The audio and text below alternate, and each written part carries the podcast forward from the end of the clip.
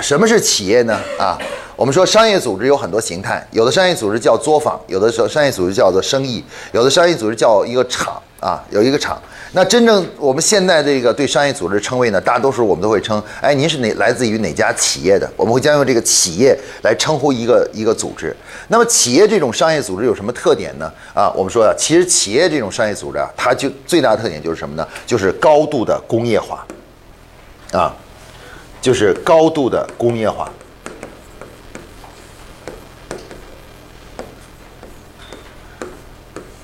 我们之前呢已经反复强调了工业化这个词汇啊，所谓工业化这个词汇，所谓工业化这个词汇就是什么呢？就是呃，我们组织内部各个不同的专业职能部门不再是各。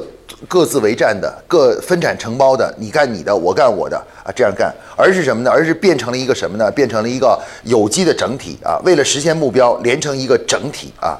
那所以说呢，企业呢这个词汇呢，最重要的一点呢，就就突出了什么呢？突出了就是高度的工业化。所以高度的工业化主要体现在哪里呢？主要的体现在两个方面，一个是什么呢？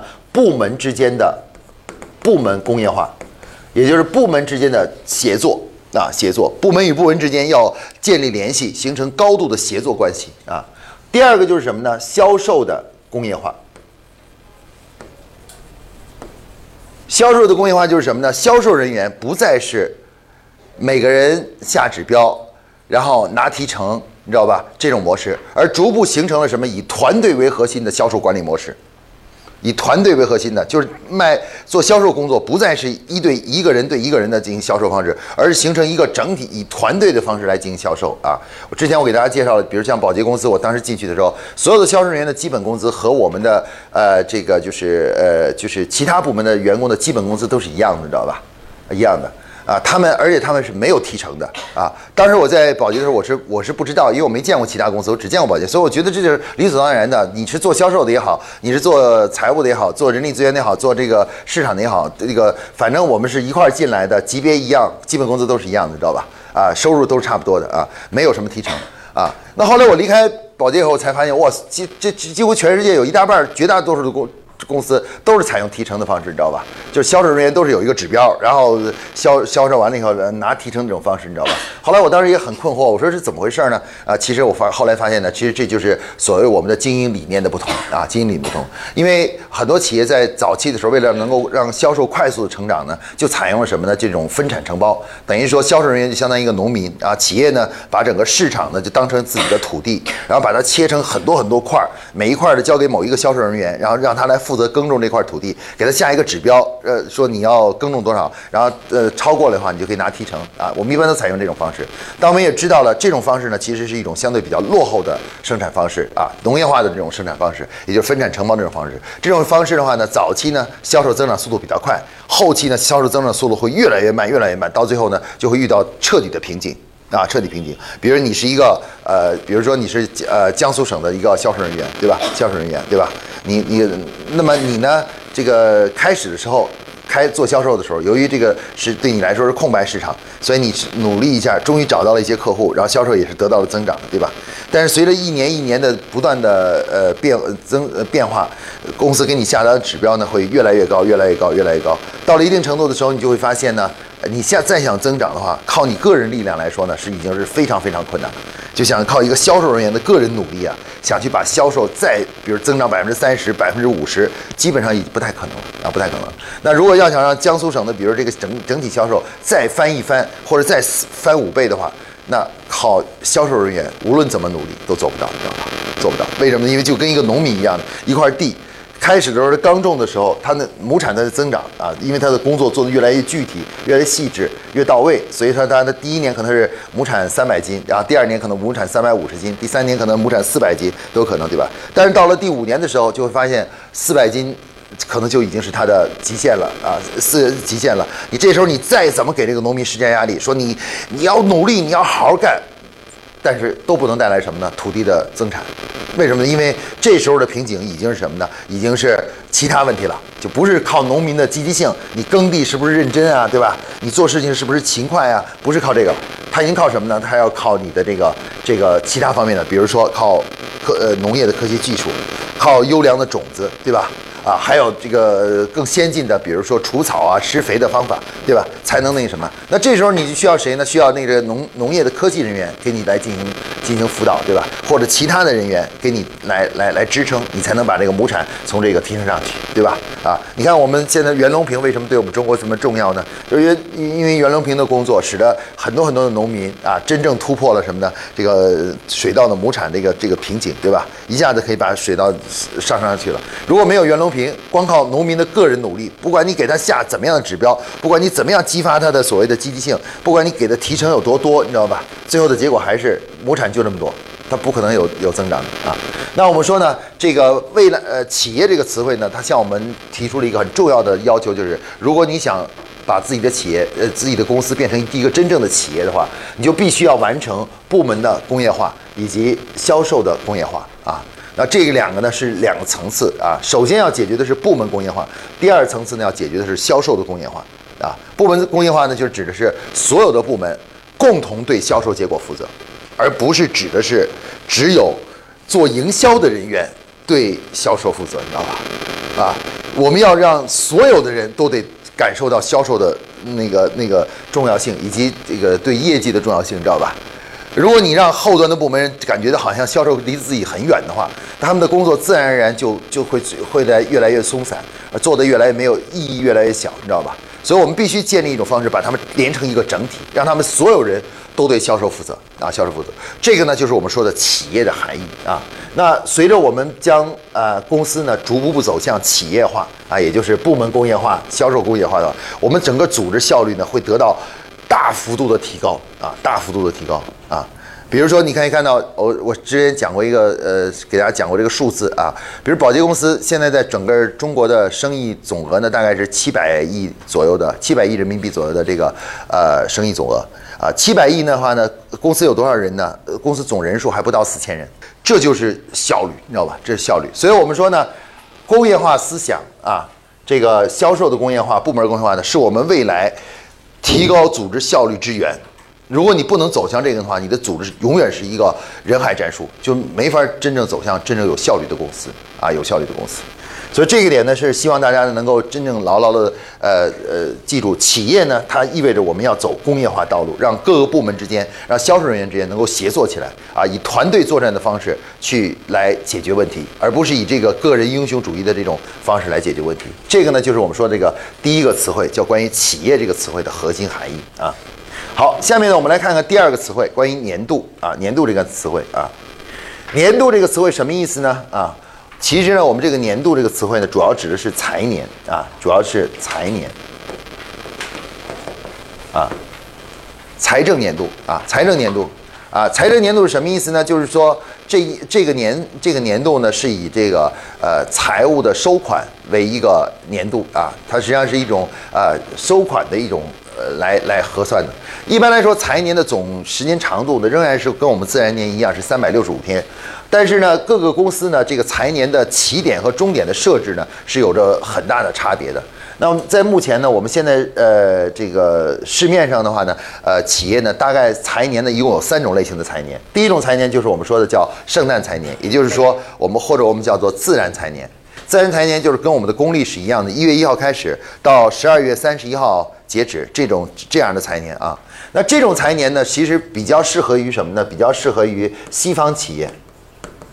因为这个财年它是配套的是什么呢？西方的整个以基督教、天主教为核心的这个呃这个宗教的这种财年，因为呃每年到了十二月二十三号的时候，这个时候就是圣诞节了，是吧？还是圣诞节了，然后一般就放假了，对吧？放一般放七天假以后，七天过完以后，新的一年就来了，对吧？就一月一号就就开始了啊。那换句话说，他们的休止符是在圣诞节。但是对于我们中方中国企业来说，这是很不合适的，很不合适。一是我们不过圣诞节，圣诞节对于我们中国人来说，这个工作还只是走到呃，还还还有好多工作要做呢，对吧？在我们所有的中国人的心目中，所有这个中国文化的心目中，我们真正的休止符在什么时候？在春节，对吧？我们快到春节了，我们就感觉到休息的时间快要到了啊！这个终于一年要结束了，是吧？所以中国人从来不认为说到了十二月三十一号，这个这一年就结束了，你知道吗？在我们内心中都认为就是到春节，这才叫做真正一年过了，结束了，对吧？所以说的话呢，在对于东方的企业，就是呃以中国文化为核心的这个企业，就是以这个春节为核心的企业的话，一般我们的建议是什么呢？把财年呢，采用的财年叫做春节财年，也就是从每年的四月一号到次年的三月三十一号啊。呃，大家可能说，你说这这有什么区别呢？这个财年这个起点有什么区别呢？区别在于，如果你用这种财年的话，你来不及做下一年的计划。因为他跟你的工作节奏正好是反过来的，因为到了年底的时候，本来应该做下一年的计划的，对不对？可是绝大多数企业在十二月、呃十一月、十二月的时候，正是工作非常繁忙的时候，你知道吗？非常非常繁忙的时候，你知道吧？那在这时候，我你你哪有时间做计划呀？哪有时间坐下来仔细思考一下明年这个明年怎么运运营啊？所以说，所有的中国企业就出现这种情况，就是一旦是采用圣诞财年，基本上年度经营计划的结稿日期，就是最后定稿日期啊，都是要到春节甚至春节以后，才能做出下一年度的经营计划完整的计划出来，你知道吧？因为他前面没时间，实在是没时间，你知道吧？没时间。那从操作层面是。不可操作的，就是不可操作的。那那但是这里就产生一个矛盾了。如果你是一月一号到十二月三十一号的这个财年的话，合着你出那个计划，你你到了到了，比如二月十五号你才把计划出来，或者是三月十五号你才把计划拿出来，那前面这两个半月怎怎么弄啊？对吧？这这怎这怎么办啊？就这个预算怎么弄啊？这个钱到底算今年的还是去年的？对吧？到底怎么弄啊？所以就产生极大的混乱。所以现在在我的。大力推广和说服下，基本上很多很多的企业啊，凡是与夸克接触的企业，大多数企业都逐步将自己的财年从这个圣诞财年改为了春节财年。然后一改过来以后，他觉得好舒服。为什么好舒服呢？因为一到春节，咱们不是休假吗？春节一般都是二月份嘛，二月十几号啊，二月几号啊，最晚最晚到二月二十号左右，呃，二十号都很少见了。一般都是在一月呃底到二月初这一段时间里面，对不对？都在这个里面。然后这个一过完以后的话呢，中国人一般是真正这个缓过劲儿来呢，都是正月十五。到正月十五，大家才能这个这工作热情才缓过来。正月十五什么时候呢？正月十五大概就是二月底了，差不多二月底了，或者二月二十几号了，对不对？然后呢，这时候呢，回来以后呢，等于给我们留了整整一个月的时间，就是三月一个月的时间，来制定什么呢？下一年度的经营计划，你知道吧？你就可以大家静下心来，所有的高管坐在一起，对吧？认真的讨论，仔细的思考，然后决定下一年怎么办，结合上一年的经营情况，对吧？且然后来那什么，这个非常非常顺，很顺很顺畅的。而且我们一般是刚开年的时候，就是春节一过的时候，这个整个节奏啊还是比较慢的，整个商业的节奏都会比较慢，你知道吧？大概有一个月左右的时间它是比较慢的。然后等到了四五四五月份的时候，这个节奏开始加速。越来越快，越来越快，这个节奏就上来了，对吧？节奏上来。但一般过完春节以后啊，因为全国人民都休息了，你知道吧？所以它的整个节商业节奏就一下子就就慢了，对吧？那这时候等于三月份正好是做年度计划的最好最佳时期，对吧？最佳时期啊。当然，还有一种财年方式是什么呢？是叫做年终财年，也就是跨国公司使用的。财年方式，因为跨国公司有的是，它既在中国又有，一个在美国也有，在欧洲也有，在比如说印度也有，你知道吧？这么多分公司，那这个这样的一个跨国公司的这样一个财年，它怎么设定呢？你设为东方的也不好，设为西方的也不好，按到底按哪种呢？最后他们就干脆选择一个折中的方式，干脆每年的财年啊，是从七月一号开始到次年的六月三十号，啊，整个统计单元。就是从年销售额的统计单元啊，不再是统计从七月一号到呃，不是从一月一号到那十二月三，而是统计今年的七月一号到第二年的这个就是呃六月三十号。这个其实就是一个统计口径问题，大家知道吗？这是一个口径问题。其实各个公司可以选择自己的口径是什么，对吧？我问你说，我说你今年销售是多少？你既可以呃统统计一月一号的，也可以，你也可以统计从七月三十号到第二年六月三十六月三十号的。所以大家如果现在到网上啊去看保洁的那个年报，就是这个呃股市上那个年报的时候，他写的都是什么呢？二零一九至到二零二零财年。二零二零财年到二零二一财年，啊，他不写那个就就是一个，都是写从哪个财几哪年哪年到哪年的财年。为什么？因为他正好从中间开始的，所以他必须得这么表达才可以。二零二二零一九到二零二零财年，你知道吧？他这么写才可以，你知道吧？这就说明了是这也是一种财年的方式啊，财年的方式。那么财年为什么对于我们的企业这么重要呢？大家说财年说那么清楚干嘛呀？不用那么准确吧？财年啊，对吧？注意财年这个这个概念啊，对于我们来说太重要了啊！我们很多数字其实都是跟财年有关的啊。比如说我们说的这个，我们看到这个这个销售额，销售额是什么？销售收入啊，我们说销售收入，销售收入是什么呢？销售收入的定义就是在指定的财年内的到账金啊，到呃主营业务到账金额。销售收入是什么呢？是在指定的财年内，啊，就是这个财年内这个时间内，主营业务的到账金额，到到账金额。换句话说，销售销售收入这个目，这是我们的目标，目标就是以跟财年有关的。你财年动一点。它那个整个销售收入就会发生变化，你知道吧？你多一个月，它就会就会就不一样了。销售收入说财年一定要设定的非常的准确，因为统计口径才能够很准确。大家说，那这为什么要统计的这么准确呢？啊，好了，这个东西跟什么有关啊？这个东西跟所有人的年度的绩效有关，年度的年度的收入和这个和这个绩效全都连在一起，你知道吧？所以说这个一定要很准确，可以才可以，因为这个不容允许出现任何的误差，你知道吧？一旦出现误差以后，它就会干扰到你每年的，因为你每个人都有自己的目标啊，包括每个部门都有自己的目标啊。到你的目标是达成还没达成，很大程度上跟你的统计口径是有关系的，对吧？你统统计口口径有关系的。所以说这个呢，财年呢是非常严肃的一个问题啊，就每个企业财年都要自己定好，而且一轻易是不能改变的。严格的按照财年来进行统计，知道吧？啊，包括你可以看到这里，它很有意思，它它这个关于销售收入的描述叫做到账金额。什么叫到账金额呢？欠钱不算，你合同签了，你说我钱还没收到，没收到不算，知道吧？假如你在最后一天，就财年的最后一天，假如你这个钱没有这个到账的话，那这个钱就已经到明年去了，算为明年的收入了，你知道吧？今年的收入就不含了，因为今年的收入只不只是今年的到账的部分，你知道吧？到账吧，不能算欠款，不能算说我已经签了合同什么之类的都不行，只能算那个就是到账金额，你知道吧？到账金额啊，这是国际会计中的最重要的一个一个一个概念，就非国际会计中的一个最重要的概念啊。那这个呢，就是我们说的这个年度这个概念。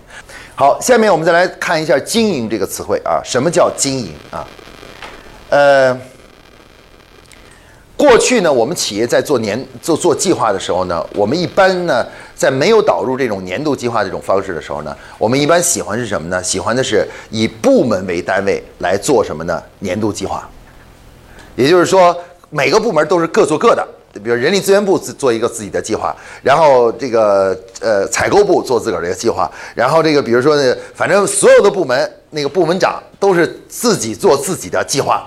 啊，做自己的计划，然后呢，做完以后呢，怎么确定这个计划呢？都是做完以后呢，直接向自己的上级，也就是总经理进行汇报啊，就是跟总经理，比如人力资源，他做了一个明年的人力资源的计划啊，招多少人呐，然后培训做哪些培训呐，然后等等等，花多少钱什么之类的，然后做这么一个计划，然后就向什么呢？向自己的总经理进行汇报，汇报说，哎，你看我明年要这么干啊，是吧？然后总经理一看，跟他讨论了一下，两人基本上达成一致以后，一批好了。人力资源部分的年度计划就定了，啊，那销售人员怎么做计划呢？销售人员很简单，自己做一个整明年的整个销售计划，然后呢跟自个儿的上级讨论，就是总经理讨论，然后讨论完了以后，双方达成一致以后，然后呢最后销售的年度计划就定了啊。那么这种方式啊，这种年度计划的制定方式，我们就看到这就是和我们刚才所说的企业所提出的工业化指导思想呢，就完全是违背的，违背的啊。也就是说，总经理在这里啊，总经理。在这里，然后呢，所有的部门都是全部是独立的，每个人都是各做自各做各的计划，互相之间是没有关联性的。销售部不知道人力资源的计划是什么，人力资源也不知道其他部门的计划是什么，对吧？他只知道自己的部，我的部门是计划是这样的，你知道吧？啊，其一般其他部门也他也不想知道，他也不别人也不告诉他，也不告诉他，比如销售计划怎么样，也不告诉你，知道吧？不告诉你。然后，然后大家就各做各的。换句话说呢，部门与部门之间呢是相互都是割裂的，就这些部门都是割裂的，因为大家做的都是自己的计划啊，不是不是别人的，不是跟其他部门有关的，都是基于自己的想法来做的计划啊。那这种呢，就是我们说的充分充分的反映了这是一种农业化的思想，就没有协作。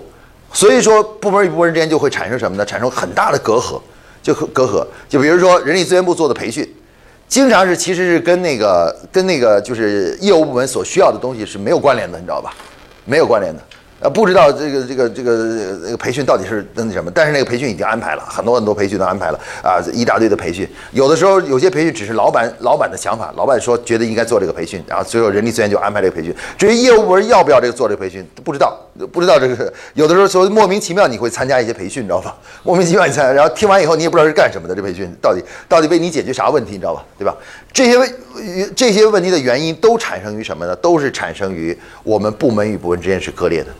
所以，为了避免这种情况，我们决定什么呢？决定未来我们做计划就做一个计划，我们不再允许各个部门各做各的计划。呃，你做你的，他做他的，他做各，咱们各做各的。然后做完了以后，呃，跟老板汇报，然后一合并就形成一个整个计划，不允许这样的啊！我们要求每年的年度这个计划，打着年度这个名字的计划，整个公司就只有一份。就一份，你知道吧？它包含了所有部门的未来一年的工作，还有每个工作的预算、目标、预算都在一起，形成一个整体，你知道吧？整体。那这样的话呢，你就，比如说你叫什么名字呢？这个计划叫什么名字呢？你叫生产计划、什么销售计划都不合适啊。于是呢，为此呢，就诞生了一个词汇，这个词汇就是什么呢？就叫做经营啊，经营。最简单的说法就是什么呢？就是 everything，啊，就是企业一年中做的所有的事情，知道吧？我们都把它称为叫经营，呃，经营就是包含了各个方面的，不管是人力资源的，不管是财务的，不管是行政的，不管是生产的，不管是采购的，不管是呃市场的、销售的、研发的，所有的这些事情，我们认为都是我们的经营活动。所以我们说的年度经营计划，就是包含了我们在未来一年内，为了实现目标所做的所有的活动，啊，所有的活动啊，各种各样的事情都包含在内了。我们给它统称为叫经营，啊，因此年度经营计划就是一个一年内所有商业活动、企业做的各种各样为实现目标的商业活动的一个集合，啊。那这样的话呢，我们整个公司呢做年度计划的时候，就需要做一份就可以了，就一份就可以了，就一份计划，你知道吧？一份计划就可以把我们整个公司所有部门的工作全部都涵盖了，涵盖在里面了，啊，这个就是我们说的“经营”这个词汇的含义啊。经营词这个词汇帮为是帮助我们组织提，不仅解决了工业化问题，而且最重要是大大提高了我们的工作效率。为什么呢？因为我们把过去的十个计划，甚至二十个不同的计划，给浓缩成了什么呢？一个计划，就一个计划，你知道吧？啊，而且我们还可以把各种各个部门做计划的方式，从千奇百怪的做做计划的方式，你有你的一套计划方式，他有他的一套计划方式，全部统一成什么呢？统一的计划模式、格式，格式也给你统一了。啊，各个部门做计划的样子出来的结果的样子、格式、形式都是一样的，都是同在一起的啊。大家知道正规军，如果我们说什么叫正规军，正规军就是在于行为模式和习惯的统一性。游击队就是你穿一套衣服，他穿一套衣服，你打枪是这样打的，他打枪是这样打的，你知道吧？这个每人每个人的动作都是不一样的习惯。而正规军的特点是什么？正规军最重要的是说习惯。思维习惯、行为习惯的高度的统一性，你知道吧？高度统一性才能成为真正的一个正规军啊！你看这解放军训练的每一个人的动作都是整齐划一的，对吧？啊，为什么要这样做呢？因为只有整齐划一，才能够达到达成协同啊，协同。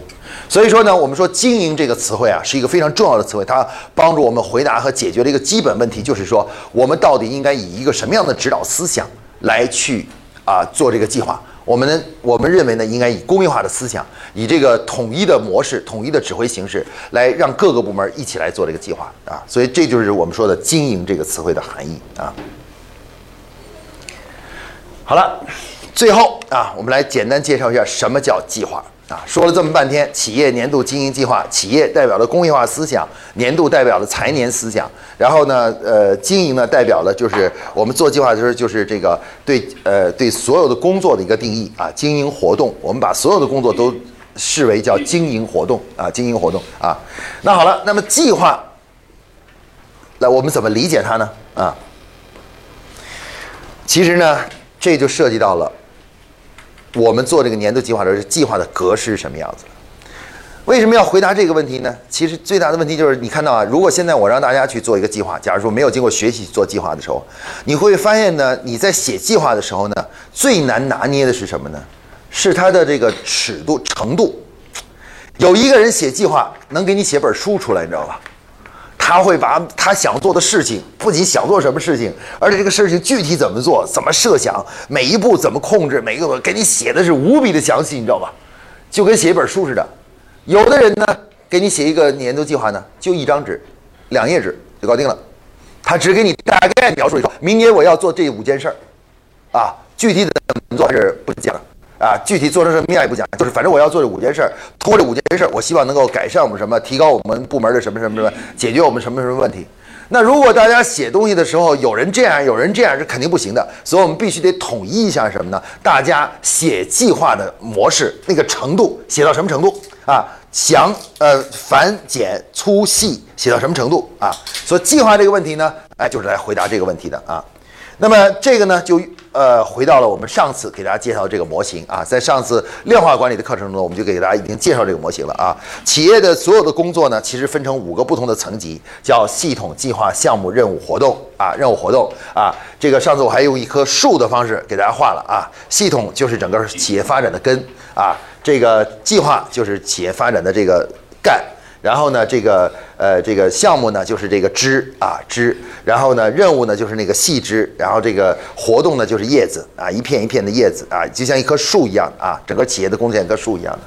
那我们我们说的说做年度计划这个计划呢，其实怎么才能弄清楚呢？我们要认识到，其实我们所说的年度经济化这个计划和我们这个模型中的这个计划这个词汇啊，其实是一样的啊，一样的。